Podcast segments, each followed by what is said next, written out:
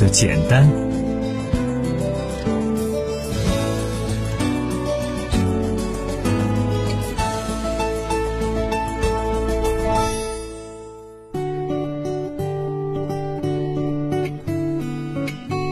这里是中波幺二零六江苏故事广播，每天晚上九点钟为您准时播出的新书快读节目。大家好，我是主持人聂梅。今天是十二月一号啊，这是二零一五年的最后一个月份的第一天。转眼之间，这一年啊就这么过去了。哎呀，实在是时间过得太快了啊！马上就要迎来二零一六年了。那么，在二零一五年的这最后的一个月份里啊，我们江苏文艺台的各种各样的辞旧迎新的活动是相当的丰富多彩。其中最重要的呢，就是十二月十八号即将要上演的相声大会。这相声啊，我相信人人爱听，啊，听了哈哈一乐，非常的开心。不过呢，我们江苏文艺台搞这个相声大会，这还是第一次，而且我们的相声大会啊，和您。这个通常印象当中的一般的相声呢不大一样，为什么这么说呢？我们这个大会上啊，既有传统相声，也有嗯非常新潮的啊这种脱口秀，然后呢还有我们的江苏文艺台的所有主持人都会上台表演，包括我自己也会上台表演。表演什么样的节目呢？当然不会是上台给大家介绍新书了，这大概也太不符合这个相声大会的主题了。可是聂梅上台说相声吗？我自己还真是有点抖火呢。至于具体是什么样的节目，我现在先卖个关子，到时候您就知道了。那除了我以外呢，还有很多的主持人，哎，也会上台呀来表演节目啊，比如说范舟，比如说文飞啊，还有这个小强等等。呃，他们也都不会是以以往大家熟悉的那个形象出现，而是以符合相声大会定位的形象来出现，是不是挺有想象力的？大家可以想象一下啊。那其中，觉得是最本色出演的就应该是王鹏了。王鹏会在这个相声大会上演相声，所以这是一场非常值得期待的晚会。朋友们，现在呢就可以去网上。购票了，那么大麦网上可以购票。那么另外呢，你也可以拨打我们江苏文艺台的这个热线电话八四六五二七四幺来询问有关买票的事宜。这是我们在十二月份十二月十八号将要进行的一场非常重头的辞旧迎新的活动。好，说完了这样的一个活动预告呢，我们来言归正传，说说今天的节目吧。在今天的节目当中啊，我要给大家介绍两本，准确的说是三本新书啊。然后在长书短读环节呢，会继续听到王鹏为您朗读《生活在宋朝》这样的一本书。收音机前的听众朋友可以通过两种方式来推荐您所喜欢的新好书新书，一个呢是登录新浪微博幺二零六聂梅，还有呢就是通过我的微信公众号聂梅的有声书房来给我留言。好。我们进入今天的资讯环节，及时追踪最新图书信息、作家动态，每日图书资讯，帮你把握阅读潮流。我们今天首先要给大家介绍的这本书啊，和一部文学名著有关。这本文学名著的名字叫《红楼梦》。《红楼梦》这部名作呢，是在乾隆五十六年就问世的，至今已经两百二十四年了。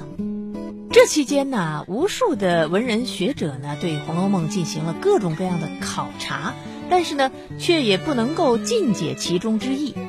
由此还衍生出了一种学问，叫做红学。哎，就有这么一位红学家张志坚女士，他投入二十八年的时间阅读、研究、考证。对于《红楼梦》当中的很多未解之谜呢，给出了新的答案。他把这些研究成果集结成《另解红楼梦》这样的一本书。这本书最近由人民日报出版社出版发行。在这本书当中啊，张志坚是独辟蹊径，对于原著当中的一些谜团进行破解。比如说，他在山东的一个地方啊，考证到雍正三年的宝玉石刻。在康熙朝曹寅修订的长生殿的版本当中呢，发现了《红楼梦》甲戌本第一回批语当中为风月宝鉴作序的唐村，在康熙四十七年的《平阳府志》中呢，发现了东鲁孔梅溪其人，在《清史稿》当中发现了藏在贾雨村背后的《红楼梦》归结者的历史原型。并且在中科院图书馆发掘出这位归结《红楼梦》者留下的课中堂诗抄十八卷。最终呢，这位红学家张志坚女士呢找到了秘籍本，用《红楼梦》旨意法和关键的历史信息法两种直观的研究方法，破解出了六项答案与结果。这就包括了。《红楼梦》著作的创作源头、创作时间和创作原因，为《红楼梦》的雏形《风月宝鉴》作序的唐村，他是什么样的人？藏在贾雨村背后的历史原型是谁？暗藏在著作当中的真实历史时间是怎样排序的？甚至对于《红楼梦》的作者是谁，也找到了新的答案。这本书呢，由著名学者二月河先生作序，他说。张志坚女士啊，二十多年孜孜不倦，痴情于《红楼梦》这部经典文学名著的深入研究和探讨，令我感动。她的另解《红楼梦》与众不同，独辟蹊径，有理有据，尤其是发现了很多鲜为人知的历史资料记载，很有见解和价值。当然了，对于这些研究成果啊，还不能够在一个短时间里做出全面的判断和完全的肯定。希望众多的红学专家和研究机构在这本书出版之后，能够展开讨论和研究。这一部《红楼梦》真的是相当了不起啊，衍生出了各种各样的学问。这个其中有一个非常重要的流派呢，就是叫做考据派。那我想，这位张志坚女士啊，应该就是考据派当中的一位。虽然说很多人对考据派呢是嗤之以鼻，但是你别说。还真的是有些道理。我们接下来再要介绍的呢，是一位美国女作家的作品，荣获多项大奖，在三十多个国家热卖的美国女作家丽丝·普赖斯的反乌托邦科幻小说《起点人》《终点人》系列，最近已经正式的引进上市。那么，在美国呢，这两本小说的剧本的改编工作也已经完成了。已经进入了电影的筹备拍摄当中。在这个系列当中，作者丽丝虚拟了一个孢子战争之后的未来世界。在这个世界里，所有二十岁到六十岁的人都死了。幸存者当中，年少的那些被叫做起点人，年老的那些呢被叫做终点人。由于终点人掌握了大部分的社会资源，成为社会的掌权者。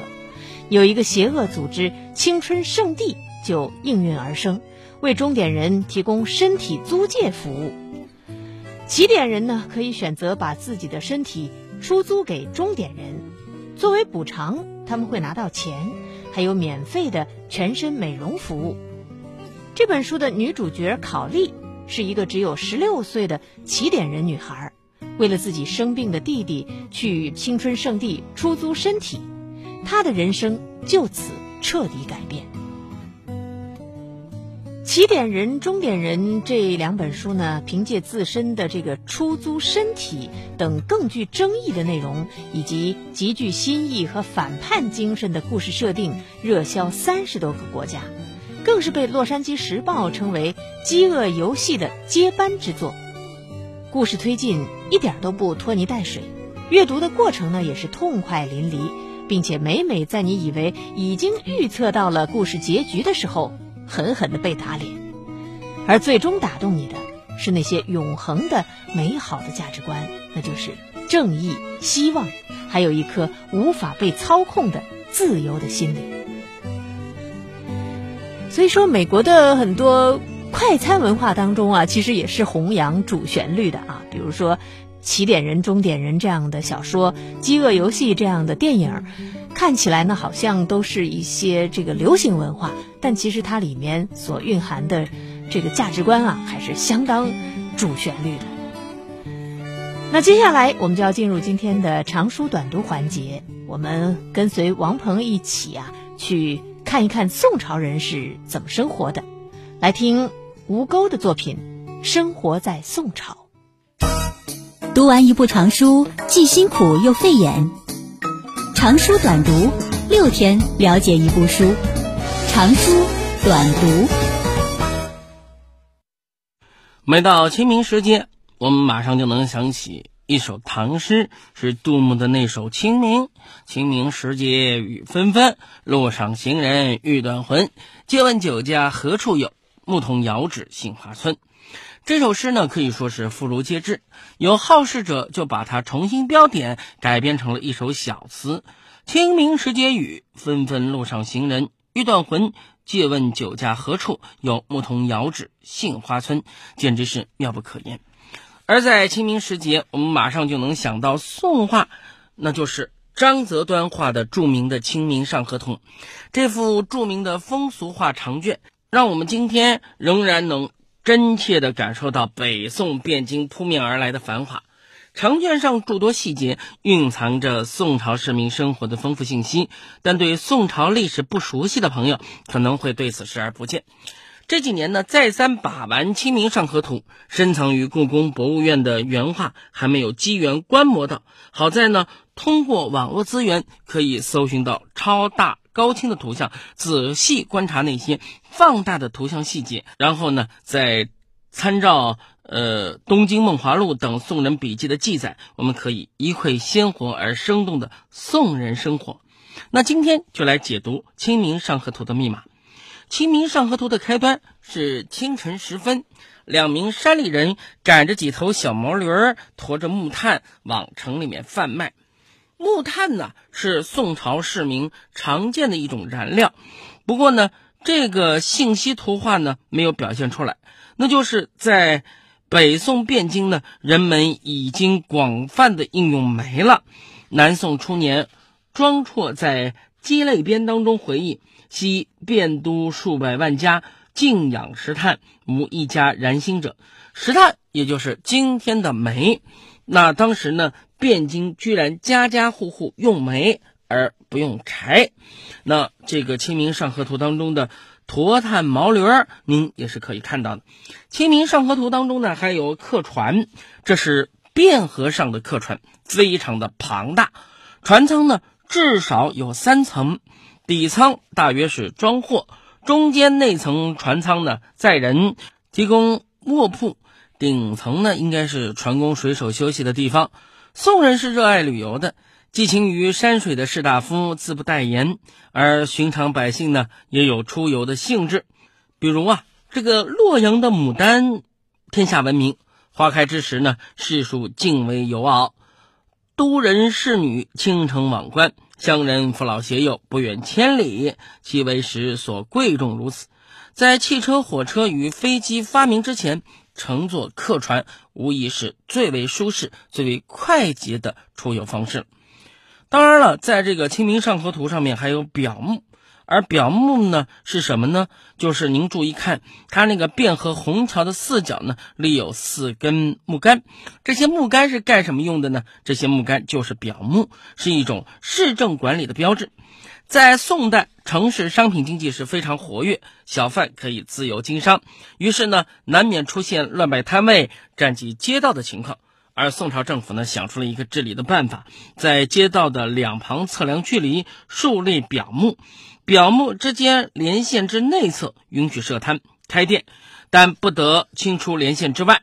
我们在图上，虹桥两边小商贩开设的摊位都在表木的连线之内，中间留出了通行的过道，这样既照顾了商贩的生计，也不至于妨碍交通。《清明上河图》当中呢，还有侧风仪，它是在虹桥四角表木的顶上面有一个鸟形之物，啊，这个就是五两。因为是五两重的鸡毛所制，它呢就是测风仪了。它不是用来装饰，它是用来测风向的。主要看鸟头朝向哪个方向，你就知道风向了。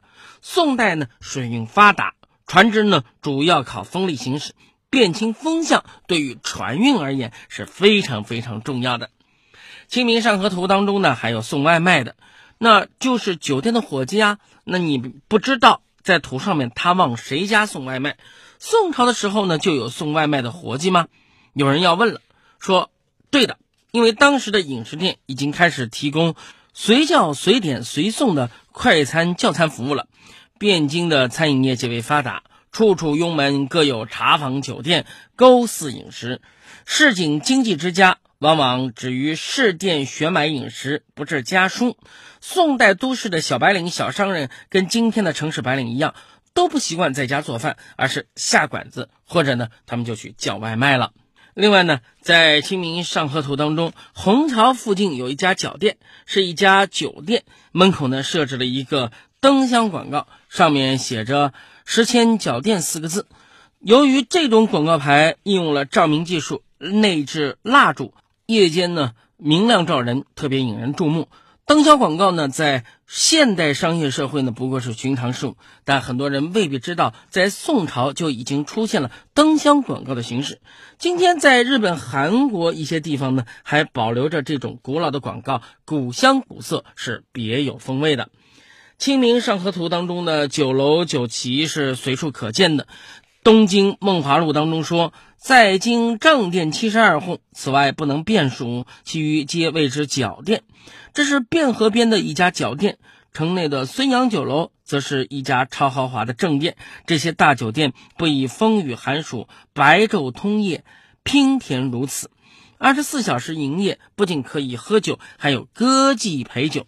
向晚灯烛银黄，上下相照，浓妆妓女数百聚于主廊尖面之上，以待酒客呼唤，望之宛若神仙。除了在《清明上河图》当中呢，画了酒店，还有茶坊。这是开设在汴河边的一家茶坊，跟现代的人爱喝咖啡一样，宋朝的人呢爱饮茶。宋代城市当中的茶坊是处处可见的，如同今日的咖啡馆一样。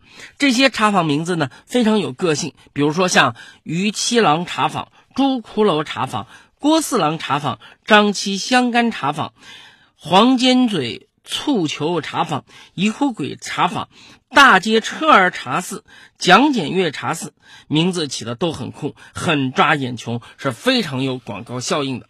同时，在《清明上河图》当中呢，也有乘驴、骑马的人，其实都比坐轿子的人要多。这是因为宋人出行呢习惯坐马。不习惯乘轿，您在《清明上河图》当中呢也能看到。而《东京梦华录》则说：“寻常出街市干事，稍似路远倦行，逐坊巷桥市，自有假令鞍马者，不过百钱。租马是很方便的。北宋士人呢以乘轿为耻，他们认为轿子以人代乘，乃是对人的尊严的侮辱，他们不允许自己把。”他人当成牲口来使用，可见宋人的价值观极富人道主义精神。《清明上河图》当中呢，还有小猪在城郊的柳荫处，您细细看，张择端画了几头猪。这里呢，应该是汴京城郊的一处养猪场。汴京呢，是一个常住人口超过一百万的超大城市，市民每日对肉类的消费量是非常惊人的，肉铺遍布街市。每日从南薰门赶进城内的肉猪多达数万桶。根据《东京梦华录》当中说，民间所宰猪需从此南薰门入京，每日至晚每群万数。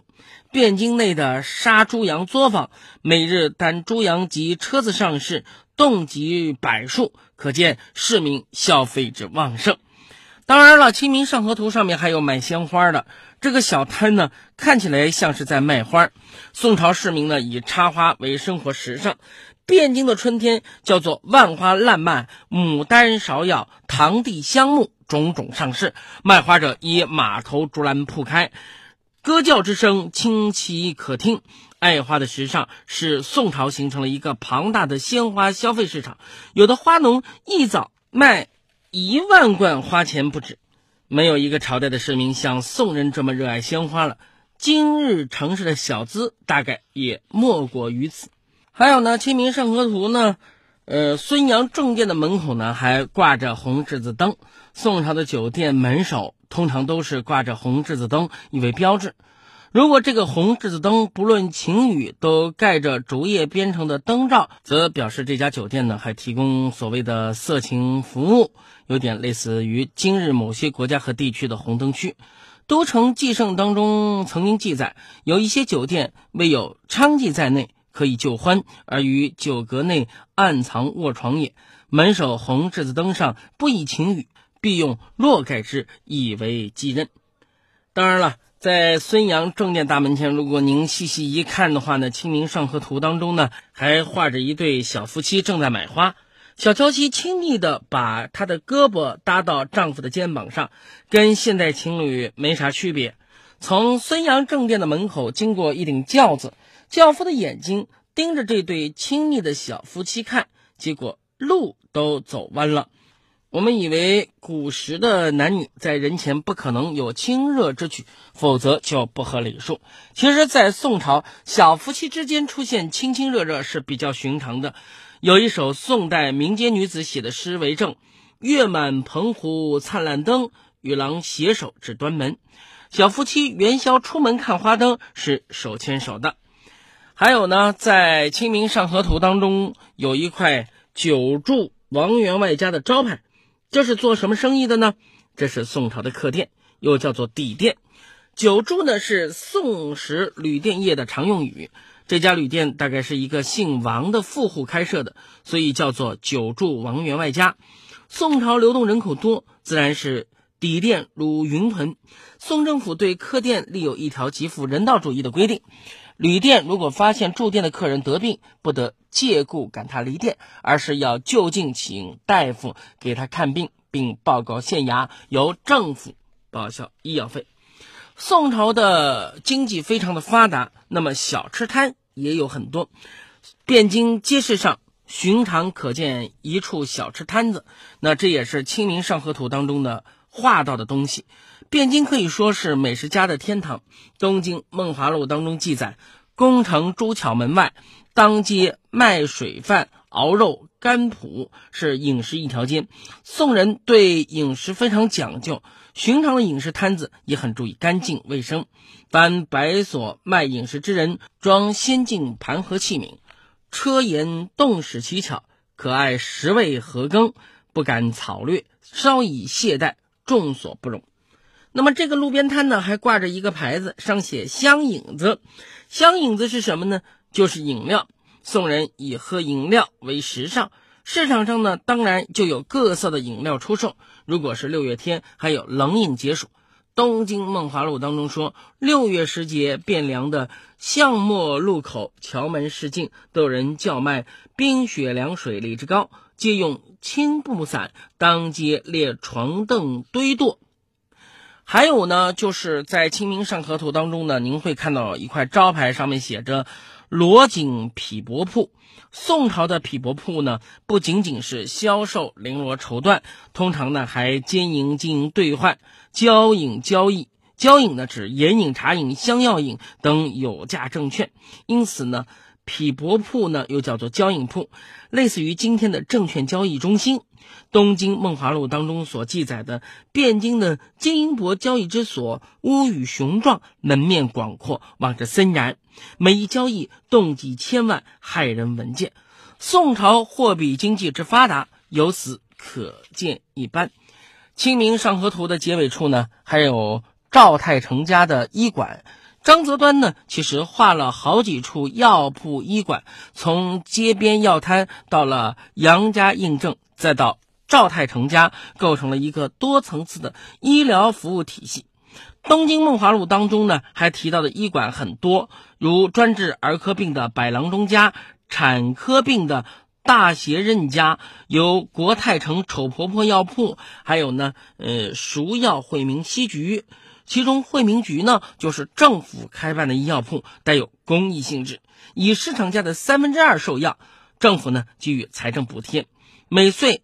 迷户部冥钱数十万，朝廷据以偿之。因此，宋人说生活在汴京的人是有病福的。在这里呢，我们再给大家介绍一下《清明上河图》，它也是中国的十大传世名画之一，是北宋的风俗画，是北宋画家张择端仅见的存世精品。它是国宝级的文物，现在呢藏于北京故宫博物院，您也可以呢去欣赏一下。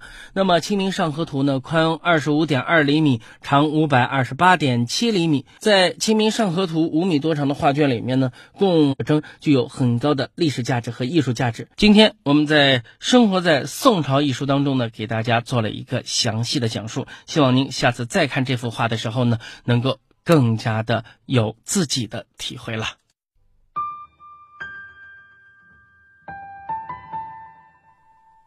从铺天盖地的新书当中挑选值得一读的好书，用一周的时间节选新书精华，每天读给你听，免去挑书的烦恼，放松疲惫的眼睛。每晚九点，聂梅与你准时相约新书快读。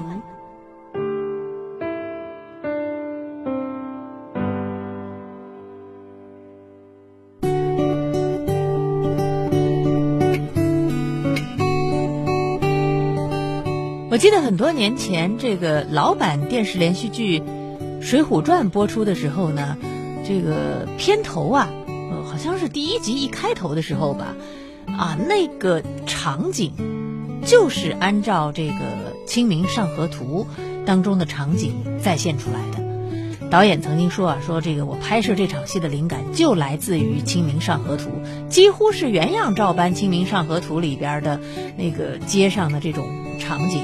来打造了一条北宋时期的这个街道啊，这个市市井的这个风貌。所以说，这幅图啊，真的是功德无量啊，让后人去解读这个宋朝年间的这种城市风貌啊、风土人情啊，是有了非常有力的这样的一个依据。而且呢，就像我今天节目开始介绍的那本书啊。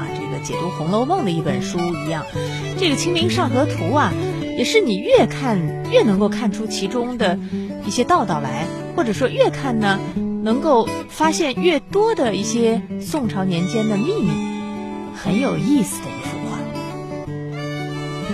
结束我们今天的新书快读，稍后是经典阅读节目，您将听到的是，呃，美籍阿富汗裔作家卡勒德·胡塞尼的作品。追风筝的人，如果您想了解我们节目的详细情况，欢迎关注江苏广播的微博、微信。